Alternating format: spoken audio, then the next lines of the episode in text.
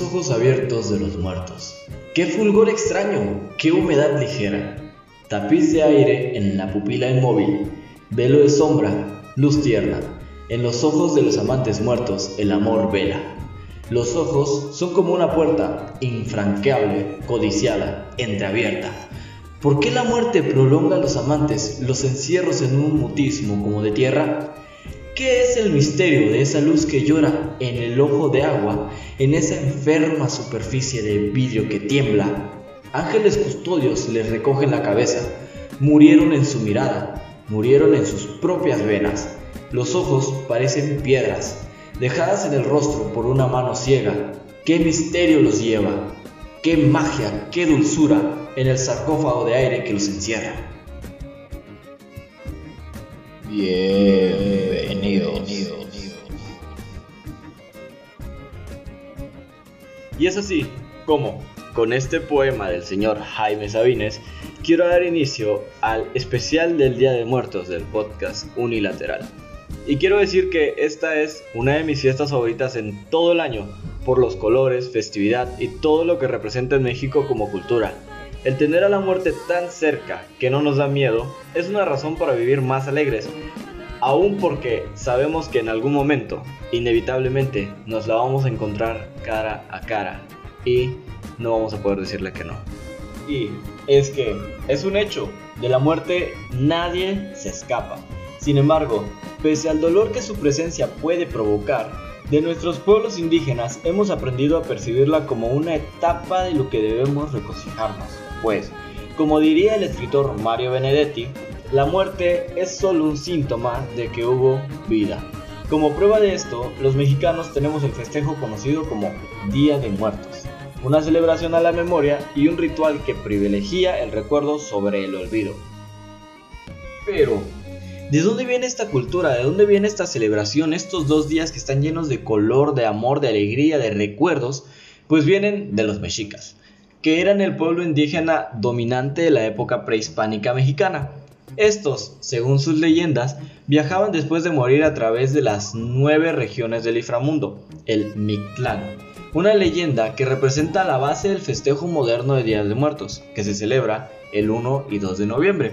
Para los mexicas, el Mictlán era el lugar de los muertos, donde los fallecidos atravesaban durante cuatro años un proceso de desapego, por decirlo de alguna manera, porque dejaban el cuerpo y las emociones a su paso por las nueve regiones existentes para alcanzar la paz de el Mictlán, que era gobernado por Mictlán Tecutli.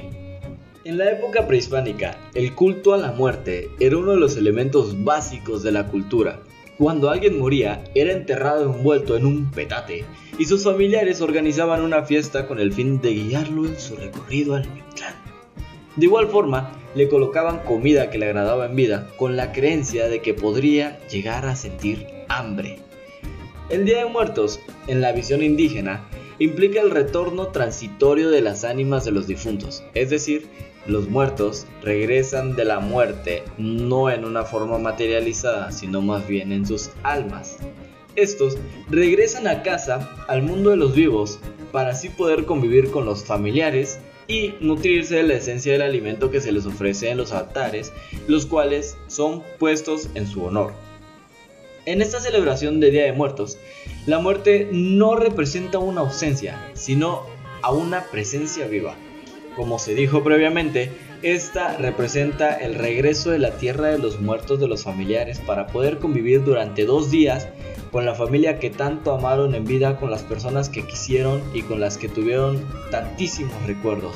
Entonces, la muerte es un símbolo de la vida que se materializa en el altar que se ofrece.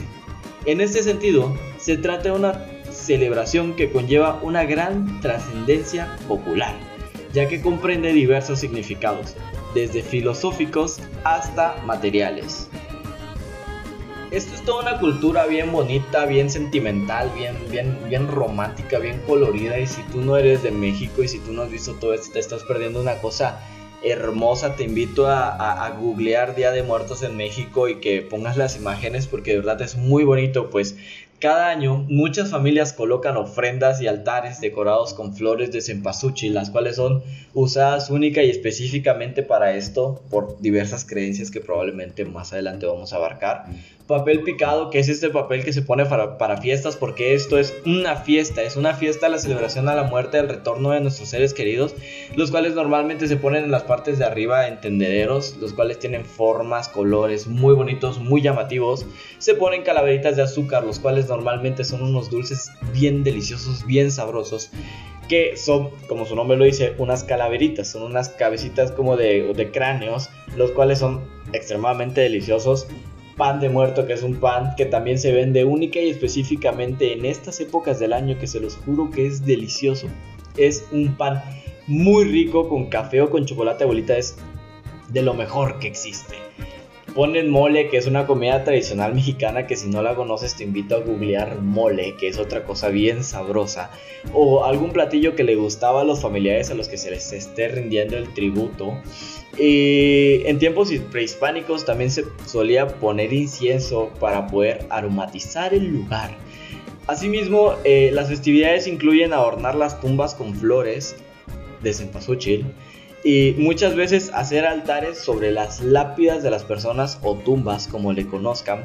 Se acostumbra a poner las flores de cempasúchil, se acostumbra a poner los alimentos, a poner em, velas, inclusive en la parte de arriba, ya que en las épocas indígenas también tenía un gran significado, pues se pensaba que ayudaba a conducir a las ánimas a transitar por un buen camino tras la muerte hasta la vida.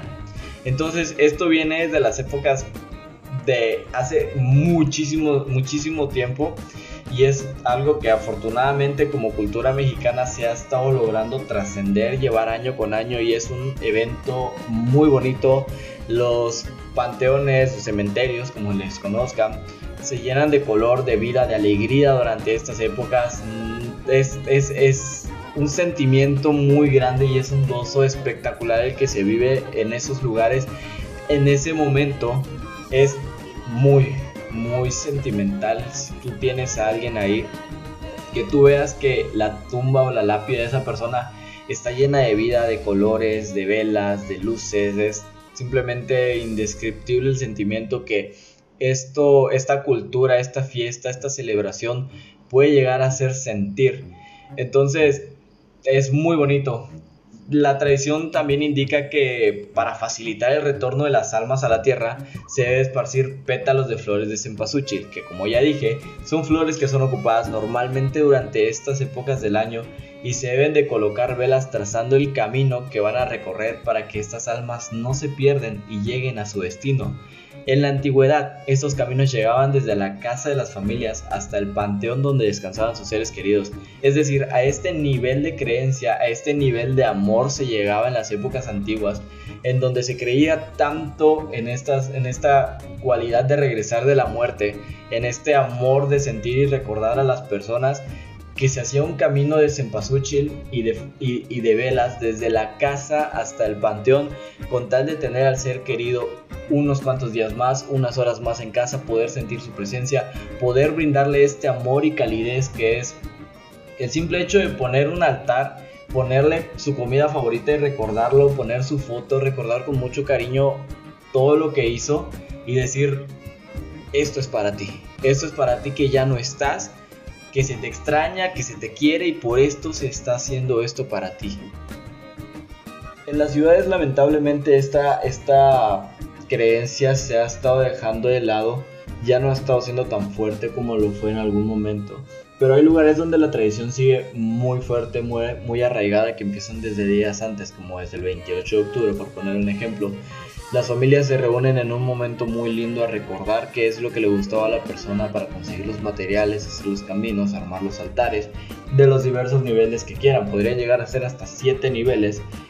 Y esto es, es, es, es una actividad que hace que las personas se conecten, las familias, los amigos, se conecten mientras elaboran esto recordando a las personas y de la misma manera se conectan con sus propios sentimientos acerca de cómo se sienten por la pérdida de esta persona, ya sea reciente o sea que ya tiene mucho tiempo. Cuando todo está listo y cuando llega al fin el día, Las familias se unen con los amigos en momentos que son de oración, de crónicas, de sonrisas, lágrimas, pero sobre todo muchos, muchos recuerdos. Y así las horas transcurren. Incluso se visita o se realiza todo esto en el lugar donde reposa cada difunto, es decir, en las lápidas. Durante esas noches y días se convive, por decirlo de alguna manera, con el alma de los seres amados.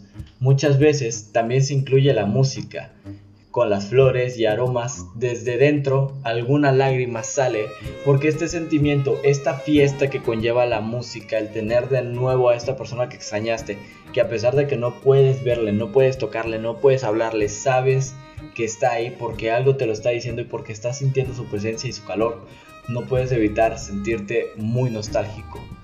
Y al final de la celebración siempre se despide a los seres amados visitantes y la familia se dispone a comer todo lo servido en los altares que se le hayan ofrecido y que se haya servido. Que aunque han perdido su esencia porque de alguna manera eso es lo que los seres que regresan extraen la esencia, la comida aún puede ser total y completamente disfrutable para las personas que están ahí. Y entonces,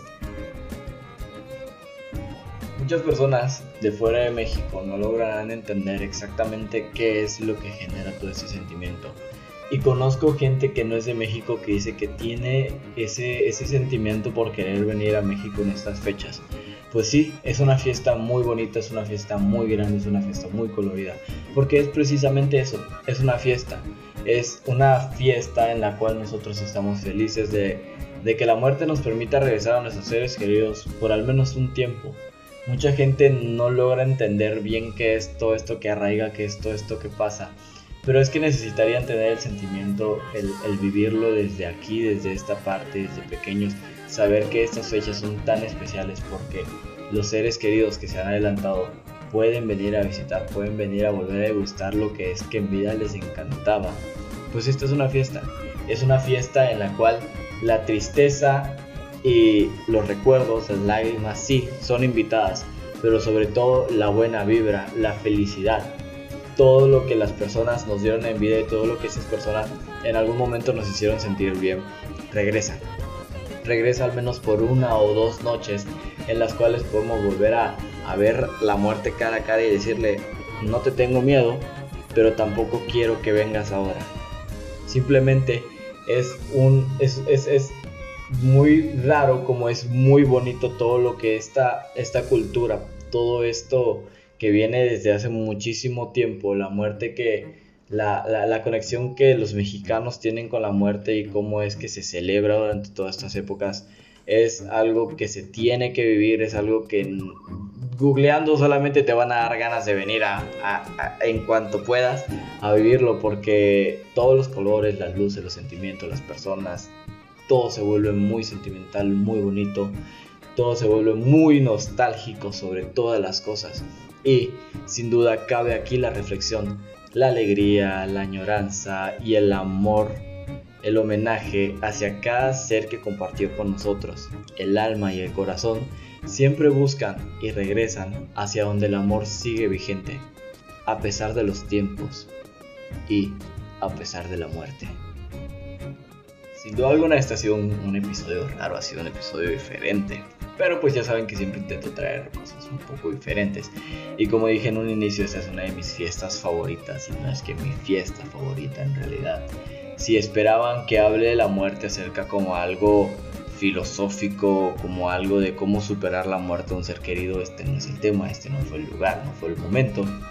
Simplemente sentí que no iba a empañar todo lo que estas fiestas tan bonitas y tan hermosas traen consigo mismo. Entonces, probablemente se trate el tema después, probablemente el tema de la muerte como tal, como algo físico, tangible, el, hecho de que el ser humano deje de respirar, el corazón deje de funcionar y la mente se apague. Creo que ese es un tema de punto y aparte en este momento. En este momento quería hablar acerca de la fiesta que la muerte provoca en México.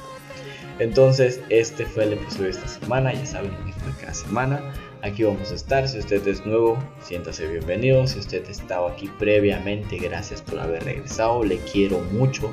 Y pues nada, ya sabe que es en casa. El valor intangible de sus sueños no tiene precio.